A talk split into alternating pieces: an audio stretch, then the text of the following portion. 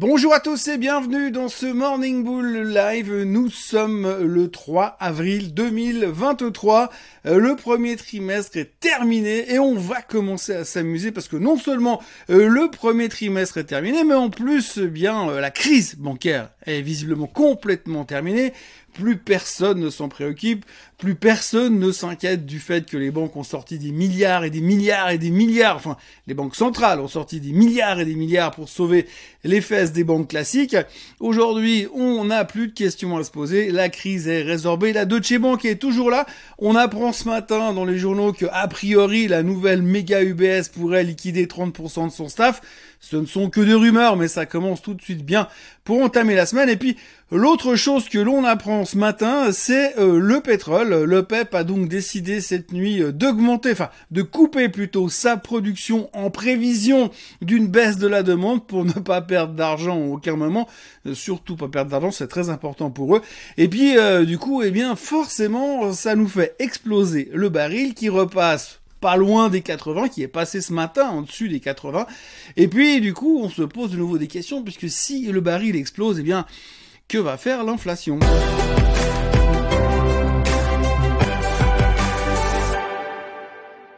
Et oui, donc c'est le retour de l'inflation, le grand retour de l'inflation qui avait totalement disparu des écrans radars depuis qu'on s'était dit que les banques étant en crise, elles n'allaient plus prêter d'argent, donc forcément on allait moins consommer, si on consommait moins, on faisait moins monter les prix, et donc c'était positif pour l'inflation. Donc du coup on avait commencé à exclure l'éventuelle possibilité de voir les banques centrales monter encore les taux puisqu'il n'y avait plus besoin de lutter contre l'inflation. Sauf que quand on regarde les derniers chiffres de l'inflation qui ont été publiés ces derniers temps, on voit un petit peu partout dans les headlines, dans les gros titres des journaux qui sont simplement en train d'expliquer que finalement, eh bien, l'inflation va mieux parce que l'énergie est en baisse. Alors c'est vrai, le gaz s'est pété la gueule, il ne vaut quasiment plus rien, c'est bientôt gratuit de se chauffer au gaz. Mais par contre, eh bien, tout d'un coup, le pétrole revient à la mode. Alors on en a plus trop parlé ces derniers temps.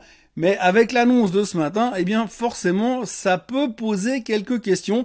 Surtout que entre l'annonce de l'OPEP, comme quoi il coupait la production d'environ un million, un million de barils par jour, et et directement, euh, et maintenant, si vous voulez, quelques heures qui ont suivi, on a déjà des analystes qui arrivent, qui disent Ouh, attention, le baril va à 100 dollars. Donc je vous rappelle que dans euh, la, la, pensée classique de l'investisseur classique qui fait ce métier depuis 30 ans, on dit toujours quand le baril passe au-dessus des 90 dollars, il y a des risques de récession qui augmentent de manière drastique. Alors non seulement les risques de récession augmentent de manière drastique, mais en plus de ça, eh bien on peut supposer que les banques centrales pourraient encore se poser des questions à la nécessité de monter encore les taux pour ne pas se laisser embarquer dans cette inflation. On se souvient, avant la crise des banques, hein, dans une ancienne époque dont on se rappelle à peine, on était très préoccupé par cet état de fait de voir que l'inflation euh, pourrait continuer à monter et que les banques centrales doivent continuer à lutter. Eh bien aujourd'hui, on revient un petit peu dans cette situation. Il y a de nouveau un risque de voir monter encore les taux pour anticiper euh, le ralentissement de, de l'accélération éventuelle de cette inflation par rapport au cours du baril qui remonte ce matin et donc du coup, eh bien, on va se poser les mêmes questions qu'on se posait avant que l'on découvre un nom dans les euh, dans les journaux qui s'appelle euh, Silicon Valley Bank.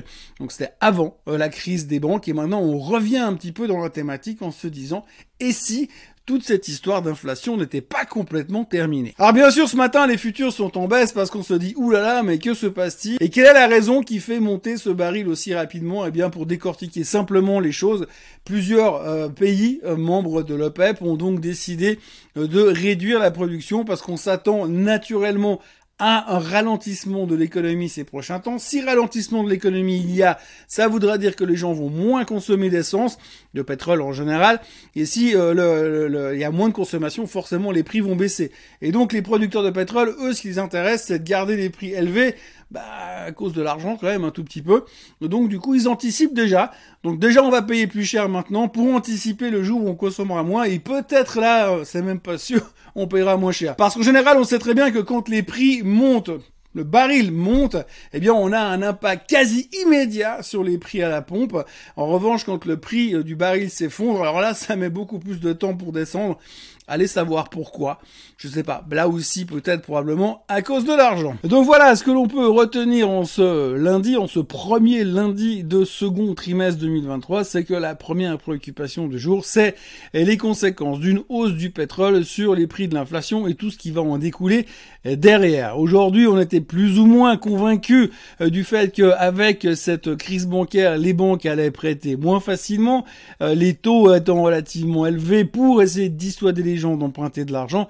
On avait des choses qui étaient plutôt réglées euh, dans la, suite des événements, mais la question que l'on se pose aujourd'hui, c'est et si ça n'était pas terminé? Et on commence déjà à se dire que peut-être le poids de la dette américaine pourrait commencer à leur poser quelques, quelques soucis.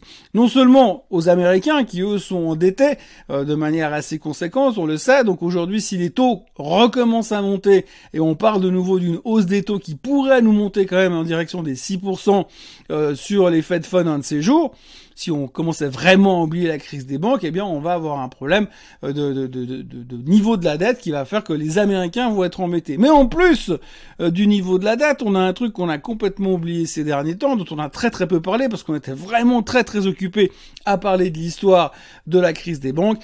Eh bien, c'est tout simplement euh, le retour du plafond de la dette. Alors, le plafond de la dette, eh bien, vous savez comment ça marche. Hein les Américains ont mis un plafond à 31,7 trillions de dollars, comme quoi ils pouvaient pas emprunter plus que ça. Donc le gouvernement ne peut pas emprunter plus que ça. Aujourd'hui, on y est depuis plusieurs semaines. Et puis, ben, on n'en a pas trop, on s'en est pas trop occupé puisque finalement, on était bien trop occupé à essayer de sauver les fesses euh, du système bancaire avant de s'occuper de sauver les fesses de la dette gouvernementale. Mais aujourd'hui, on va y revenir puisque maintenant les banques c'est réglé. Et donc, on revient sur la thématique du euh, de la dette américaine. Et ben, les démocrates et les républicains vont devoir trouver un accord assez rapidement.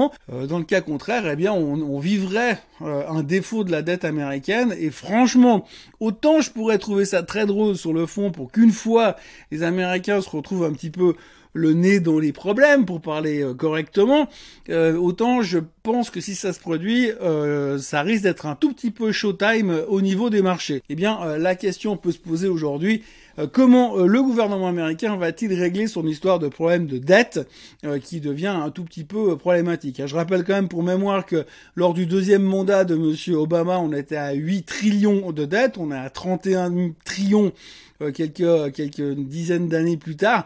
Et franchement, on voit pas trop comment ils vont faire, vont trouver une solution en tout cas pour diminuer cette dette, ça c'est mission impossible. Mais ils vont devoir encore la monter, donc il va falloir trouver un accord. maintenant la grande question c'est seront-ils capables de trouver un accord? Alors on le sait évidemment, on se la joue en général à la James Bond puisqu'à la dernière seconde on trouve le moyen de désamorcer la bombe. Mais pour l'instant, on a peut-être un peu laissé le sujet de côté et ça risque de revenir ces prochains temps. Dans les nouvelles du jour, eh bien, en plus euh, de l'histoire du pétrole de cette nuit, eh bien, on vient d'avoir les chiffres des ventes de Tesla. Euh, donc Tesla a vendu 423 000 voitures pour le dernier trimestre. Alors c'est en dessous des attentes puisque le consensus était fixé à 435 000 voitures vendues. Sauf que oui, sauf que euh, quand c'est Tesla, c'est jamais simple. Hein. Euh, donc du coup, on a fait quoi? Qu'est-ce qui s'est passé? Eh bien, il faut savoir que sur Tesla, sur les ventes de voitures, vous avez deux consensus. Hein. Vous avez le consensus officiel et vous avez le consensus non officiel. Et le consensus non officiel, eh bien, on estime qu'il est plus exact que le consensus officiel. Alors, me demandez pas comment il est calculé, me demandez pas qui sort ces chiffres, et me demandez pas, ne me demandez pas sur base de quoi on arrive à des résultats pareils. Chose est-il qu'on nous a publié une attente de 435 000 véhicules vendus ils sortent avec 423 000, mais un des analystes les plus bullish du marché est venu dire non, non, mais attendez, non, non, parce que le, le, consensus officiel, on s'en fout, mais le consensus non officiel, il était à 421 500 voitures vendues. Donc, c'est mieux que les attentes. Ça dépend lesquelles, mais là en l'occurrence celle qui nous arrange, eh bien c'est mieux que les attentes qui nous arrangent. Donc du coup, c'est une bonne nouvelle. Alors, on a des raisons de vouloir que ce soit une bonne nouvelle. Un Tesla ayant pris 68% depuis le 1er janvier, euh, s'il décevait sur les ventes de voitures, il pourrait y avoir quelques prises de profit. Alors rassurez-vous, Ça n'est pas une mauvaise nouvelle, c'est juste une question de choisir le bon consensus qui nous convient par rapport aux chiffres qui ont été publiés. Donc voilà, très bonne nouvelle sur Tesla de ce côté-là. Et puis alors dans les nouvelles du jour, on retiendra aussi que le procureur euh, suisse de la République fédérale de Berne a donc décidé euh, d'entamer une enquête, hein, une enquête pénale pour savoir si par hasard, dans tous ceux qui étaient au courant de l'histoire de la fusion UBS Crédit Suisse d'il y a deux semaines, il y aurait peut-être pas eu des gens qui auraient balancé des infos sur le marché, histoire qu'on soit au courant. Alors que l'on se rassure, hein, le délit d'initié ou ce genre de choses où on peut essayer de poursuivre des gens euh, qui se seraient autorisés à dire des trucs qu'ils n'avaient pas le droit de dire, eh bien avant de trouver des coupables, bonne chance parce que ces dernières 35 euh, ans, à ma connaissance, ceux qui, se sont fait coller pour délit d'initié ou bien euh, fuite d'informations privilégiées boursières, c'est qu'ils ont fait exprès et qu'ils avaient vraiment envie de se faire choper parce qu'en général, c'est quasiment impossible de prouver ce genre de choses. Et alors là, dans cette situation-là, bien évidemment, comme une partie des gens qui étaient au courant de ce qui allait se passer ce week-end-là euh, faisaient partie des sept citoyens les plus élevés de la population suisse. J'imagine assez mal qu'on puisse leur tomber dessus ces prochains temps. Donc bref, beaucoup de bruit pour pas grand-chose, mais on dit que la Suisse va enquêter pour savoir si tout était complètement transparent sur l'histoire de la fusion UBS Crédit Suisse. On n'a pas fini euh, d'en parler dans cette série Netflix qui devrait euh, sortir bientôt sur vos écrans. Du côté des chiffres du jour, eh bien, en dehors du fait que le baril joue avec les 80 dollars sur le WTI et avec les 84 dollars sur le Brent, on notera qu'aujourd'hui, on aura encore le CPI en Suisse.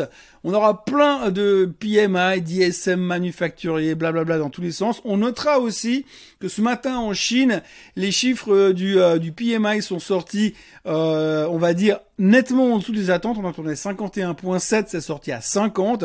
Alors c'est limite en expansion puisqu'on dit qu'à partir de 50, l'économie est en expansion, en dessous elle est en récession. Pour l'instant, on est en expansion sur le, marché, sur la Chine, mais pas aussi fort que ce qu'on attendait, ce qui laisse entendre pour certaines personnes que finalement, eh bien, euh, le recovery post-Covid n'est plus aussi euh, vigousse que ce qu'on l'espérait avant, et donc peut-être qu'on peut commencer à se poser des questions sur la réelle consommation que les Chinois vont déclencher ces prochains temps. Je dis ça, je dis rien, mais comme on a quand même eu le luxe qui a littéralement explosé depuis la réouverture de la Chine, si tout d'un coup on voit que leur économie elle commence déjà à faire comme ça trois mois après la réouverture, il risque d'y avoir deux, trois, il risque d'y avoir deux, trois interrogations au niveau de la performance de certaines valeurs du luxe. Je dis ça je dis rien. Voilà, nous entamons donc un trimestre qui va être euh, chaud patate, chaud patate parce que d'abord en fin de semaine, on aura les non-farm payrolls, hein, les NFP, les chiffres de l'emploi américain qui sortiront vendredi, et puis ensuite on va attaquer la saison des résultats et les trimestriels qui vont commencer à atteindre nos euh, téléscripteurs à partir de la semaine prochaine.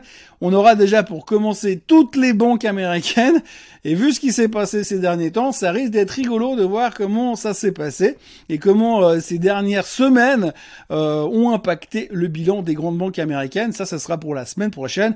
Pour l'instant, on va déjà commencer avec cette journée des futurs qui sont en baisse, le CPI en Suisse et deux trois petites nouvelles du genre.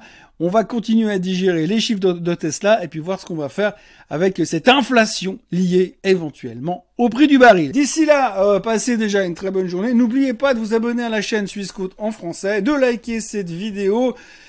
Venir demain pour la suite des aventures merveilleuses du monde merveilleux de la finance. Passez une très bonne journée. À demain. Bye bye.